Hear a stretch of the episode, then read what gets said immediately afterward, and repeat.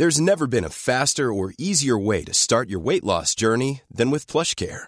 PlushCare accepts most insurance plans and gives you online access to board-certified physicians who can prescribe FDA-approved weight loss medications like Wigovi and Zepbound for those who qualify. Take charge of your health and speak with a board-certified physician about a weight loss plan that's right for you. Get started today at plushcare.com slash weight loss. That's plushcare.com slash weight loss. plushcare.com slash weight loss. Avertissement. Un an après la diffusion de cet épisode, la voix de Lola a été modifiée et certaines informations qui permettraient de l'identifier ont été masquées, ceci à la demande de l'intéressé. Bonne écoute. Vous écoutez la suite du témoignage de Lola. Si vous ne l'avez pas encore fait, je vous invite à écouter d'abord la première partie.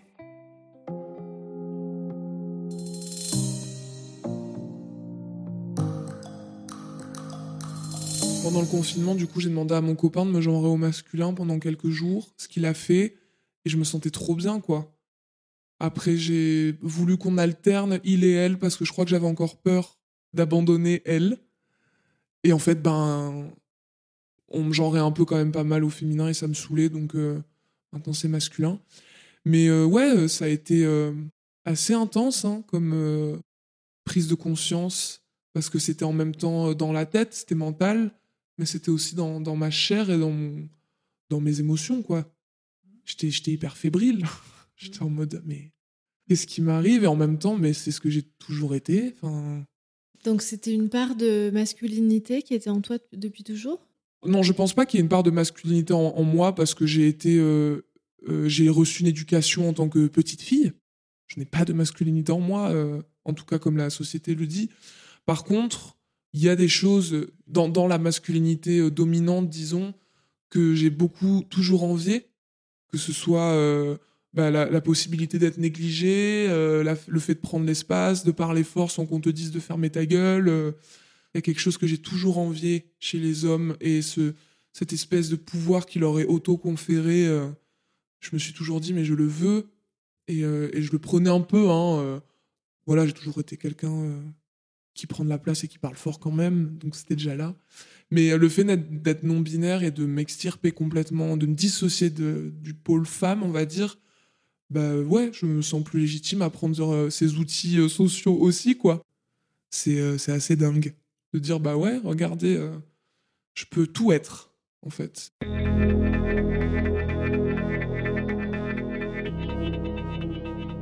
Moment où tu as découvert que tu étais non-binaire, tu t'es situé sur euh, le gender fluide. Dans ton cas, qu'est-ce que ça veut dire?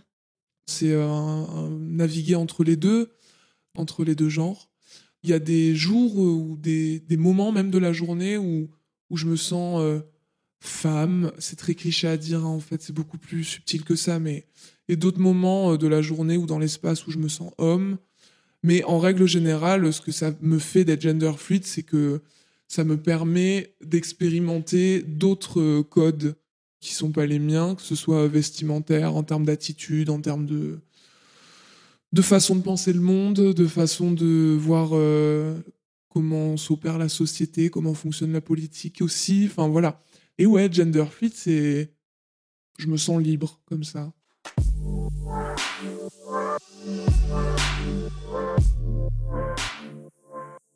Du coup, deux mois après euh, ou trois mois après avoir commencé ton activité d'escorte, tu découvres que tu es non-binaire. Comment tu gères avec tes clients? Moi, j'opère une véritable dissociation entre ma vie privée quotidienne, euh, personne non-binaire qui se genre au masculin, et mon travail dans lequel, à l'heure actuelle, dans la société actuelle, je ne peux pas être escorte, outé non-binaire, parce que les clients ne savent pas ce que c'est en général, ou ne le comprennent pas, ou le rejettent. Donc, tout simplement, euh, le fait de me genrer au féminin et euh, de paraître femme, c'est vendeur, alors qu'être non-binaire, ce n'est pas vendeur dans ce métier-là. L'identité féminine que je développe euh, en tant que Lola dans mes rendez-vous, c'est pas une part de féminité que j'ai dans le privé. C'est vraiment autre chose. C'est une autre féminité que j'expérimente et que je joue, que je performe même. C'est vraiment autre chose. Hein. C'est vraiment très dissocié. J'ai même euh, des tenues euh, dédiées euh, à l'escorting, certaines robes. Parce que moi, je mets pas de robe hein, dans le quotidien, donc certaines tenues, même la lingerie, tu vois, c'est des choses qui sont vraiment dédiées à l'escorting, qui ont une place à part dans le placard. voilà. Avant un rendez-vous, bah, il y a tout un moment que moi j'ai pas mal ritualisé aussi de préparation pour aller travailler. J'aime bien me prendre au moins une heure et demie de calme et de solitude avec un peu de musique, me préparer en prenant mon temps, en voilà, lisant un petit peu, en buvant un petit coup, et puis en y allant tranquille, quoi. Comme ça, je suis, je suis zen. Je vais enfin moi en tout cas, je vais jamais en rendez-vous sans avoir ce temps-là, quoi je rentre dans la peau de, Lola. Donc en fait, tu fais cohabiter euh, deux vies, étudiant, escorte, et deux identités, il et elle. Oui, un petit peu. C'est ouais, c'est une ouais, c'est une coloc. c'est une coloc, mais franchement, je suis pas torturé, je suis pas. Euh, effectivement, des fois, il y a des contradictions, il y a des trucs un peu euh, bizarres qui, qui se créent, mais mais en règle générale, j'aime bien ces contrastes-là. C'est une coloc avec toi-même. Ouais, carrément.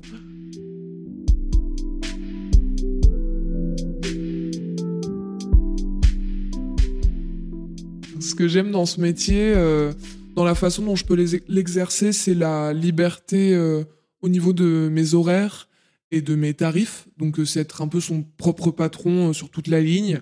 C'est ne pas avoir à se lever à 6 heures du matin pour prendre le métro Bon, des fois oui, parce qu'il y a des rendez-vous le matin, mais c'est rarissime. ouais, c'est surtout cette liberté-là. Il y a aussi euh, une solidarité énorme entre les TDS. C'est inimaginable pour quelqu'un qui n'est pas TDS. Il y a une solidarité de malade mental. Toujours quelqu'un qui est là, plein de dispositifs mis en place, des cagnottes pour aider les TDS précaires pendant le confinement. C'est ça aussi, c'est hyper empouvoirant en fait et notamment du fait qu'il y a beaucoup de TDS queer, il y a des TDS non binaires. Donc moi, j'ai des collègues qui me ressemblent beaucoup, avec qui je peux échanger, avec qui je peux partager mes vécus. Donc ça, euh, toute la déconstruction que ça m'a amené, les réflexions, les remises en question, les bouleversements, c'est des choses que j'aurais pas compris aussi vite et de cette manière si j'avais pas été TDS.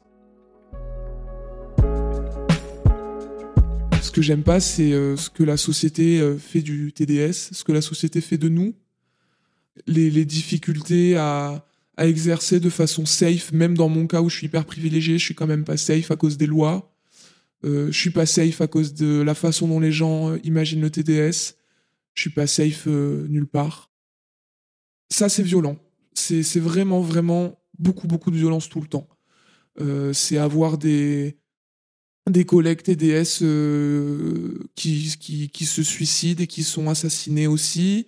C'est la partie vraiment pas joyeuse du taf dont il faut prendre conscience et il faut que les gens sachent que là, comment j'en parle, on a l'impression que c'est tout rose et des fois c'est tout rose, mais derrière euh, c'est beaucoup de douleur et c'est beaucoup de combat quoi. C'est pour ça que je peux pas me m'outer, donc c'est-à-dire dire que je suis TDS publiquement en montrant mon visage. Il y en a qui le font, moi je peux pas le faire parce que ma famille, parce que que ce soit dans mes relations avec les gens ou ma réputation, ou euh, si je mets ça sur mon CV et qu'un jour je veux faire un autre travail, je suis à peu près sûr de jamais en trouver. Je pense que ça pourrait vraiment ruiner ma vie. Et c'est assez paradoxal finalement, parce que finalement ce métier ne ruine pas ma vie. Hein. Je, je me sens très bien là-dedans. Mais si je le dis, ça a le potentiel de ruiner ma vie.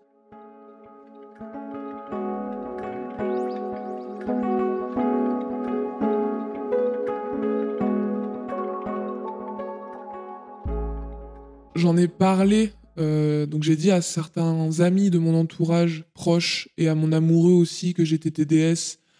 Et c'est des gens tellement proches de moi qui sont, je le sais, tellement ouverts d'esprit et, alliés de plein de causes militantes euh, qu'il n'y a pas eu de problème.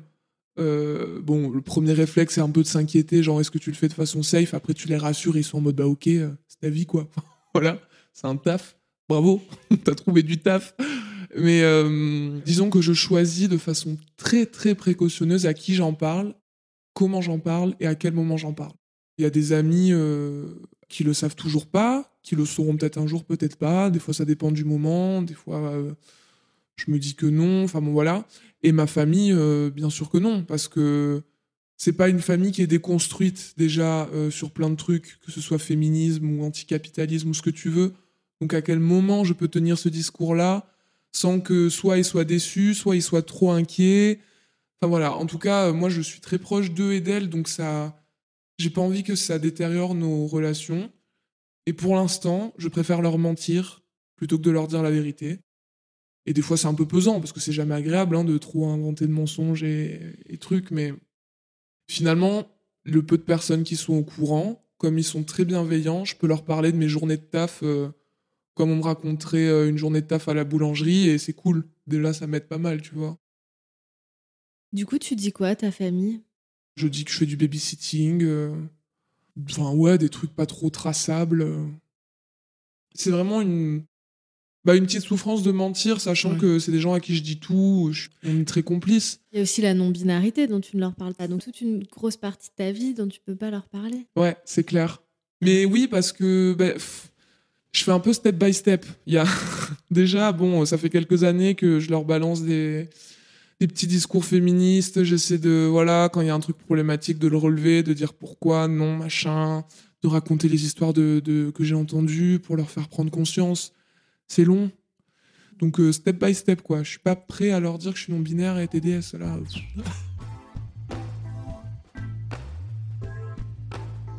Lola a découvert sa non-binarité pendant le temps suspendu du confinement. Au moment où nous enregistrons cet entretien, la rentrée n'a pas encore eu lieu. Je lui demande comment vont se dérouler les présentations avec les profs et les nouveaux élèves de sa classe. Si sur le moment je suis pas en train de décéder intérieurement, euh, je compte euh, le dire, ouais. Euh, le jour du premier cours, on va se présenter chacun son tour. Je vais me lever et je vais dire Je suis non binaire, genre et moi au masculin, ne me posez pas de questions. Au revoir. j'espère que j'aurai le courage et la force de le faire en tout cas.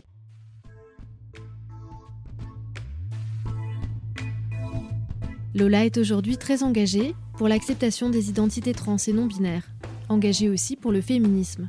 Mais pour beaucoup, ce n'est pas compatible avec le travail du sexe. C'est devenu un combat pour Lola de prouver le contraire. Si on milite pour euh, les droits des femmes, bah, il faut militer pour les droits de toutes les femmes et pas que certaines femmes. Euh, Le féminisme abolitionniste, je trouve que c'est un féminisme un peu euh, excluant et qui rend service qu'à euh, une partie des femmes. Or, bah voilà, euh, je suis un des exemples. Le TDS peut être bien vécu, peut être source de d'empouvoirment entre guillemets, peut être utilisé pour des bonnes choses et c'est pas que destructeur et c'est pas que victimisant. Donc pourquoi on peut pas être féministe en fait? Dans l'imaginaire collectif, la personne TDS, la prostituée, on dirait même, c'est une personne euh, en général sans papier, euh, qui euh, est sous le joug d'un proxénète tyrannique. On a dans, dans l'esprit la, traite des êtres humains en fait. C'est une traite d'êtres humains, donc c'est pas du travail. Hein c'est de la prostitution forcée, c'est gravissime. Et ça existe, on, on se bat pour ça aussi, mais c'est pas l'entière réalité, quoi. Il y a des, des personnes qui, pour certains, considèrent qu'on ne peut pas appeler ça un travail et qui considèrent pour certains que même lorsque c'est choisi, ça ne peut pas bien se passer, qu'on ne peut qu'être victime de ça. Il y a quand même euh, beaucoup qui n'ont jamais été TDS ou qui n'ont jamais parlé à un ou une TDS. De quoi tu parles, finalement, tu ne sais pas. Et il y a aussi des, des personnes abolitionnistes qui ont été TDS et qui se considèrent comme des survivants, survivantes, entre guillemets, qui l'ont mal vécu pour une raison ou une autre. En fait, pour le coup, cette parole, elle est carrément entendable, parce que c'est des gens qui l'ont vécu, donc il faut absolument l'entendre. Si derrière, euh, la personne milite pour euh, supprimer le TDS, là, ça me repose problème à nouveau. Parce qu'il y a des gens, euh, si tu leur supprimes le TDS, ils vont pas s'en sortir, en fait. Il faut prendre le problème de façon plus large. On est dans un monde où on doit travailler. Concrètement, si toi et moi, on pouvait s'arrêter de travailler tout court, on le ferait, tu vois. Donc moi, je, trouve que militer pour l'abolition du travail du sexe, c'est archi débile. Milite pour l'abolition du travail tout court, en fait. Parce qu'on vit dans un monde où il faut de l'argent pour survivre. Des gens préfèrent faire ça plutôt que euh, bosser dans un bureau euh, ou ailleurs, dans, dans un taf qui leur ferait peut-être faire un burn-out et être très malheureux. Et oui, effectivement, il y a des TDS qui veulent s'en sortir et qui préféraient carrément faire autre chose. Mais nous, on, est là pour les aider aussi. hein. On n'est pas en train de, de faire l'apologie du TDS, tout le monde est TDS, tout est beau, tout est rose. Faut pas que ce soit complètement normalisé parce que c'est pas un métier comme un autre non plus, mais il faut que ce soit déstigmatisé absolument quoi. On n'en peut plus là. Si vous n'êtes pas TDS et que c'est quelque chose dont vous ne savez rien ou sur euh, lequel vous avez des a priori ou des grosses stigmatisations, écoutez-nous, c'est hyper important pour nous. Journal de pute, extrait. La pute épanouie représente tout ce que la société patriarcale s'applique à éradiquer. Nous sommes des indésirables, mais il y a de la demande pour nos services. Ce sont les mêmes hommes cis blancs hétéros qui nous précarisent avec leurs lois criminalisantes et qui ont en même temps la carte d'une escorte dans la poche du costard. Parce que j'incarne autant la convoitise que l'indésirable, la fascination et le rejet, l'envie et le dégoût. On veut nous sauver, mais nous sauver de quoi au juste? Moi, pour rien au monde, je ne voudrais arrêter. Et celles et ceux qui veulent arrêter, je donnerai tout pour qu'ils puissent sortir de là. Un très grand merci à Lola pour son témoignage. C'est la fin de cet épisode et c'est déjà la fin de la saison 1. Je vous remercie pour tous vos messages, pour tous les retours qui me donnent des ailes. Newt fait une pause, je vous retrouve en début d'année prochaine pour la saison 2. D'ici là, vous pouvez continuer de venir discuter sur Instagram avec moi dans les coulisses de Nude. Si le cœur vous en dit, mettez-moi des étoiles et des commentaires sur iTunes. Vous pouvez aussi vous abonner sur votre plateforme préférée pour ne pas manquer l'arrivée de la saison 2. Je vous dis à bientôt pour de nouveaux témoignages sans filtre.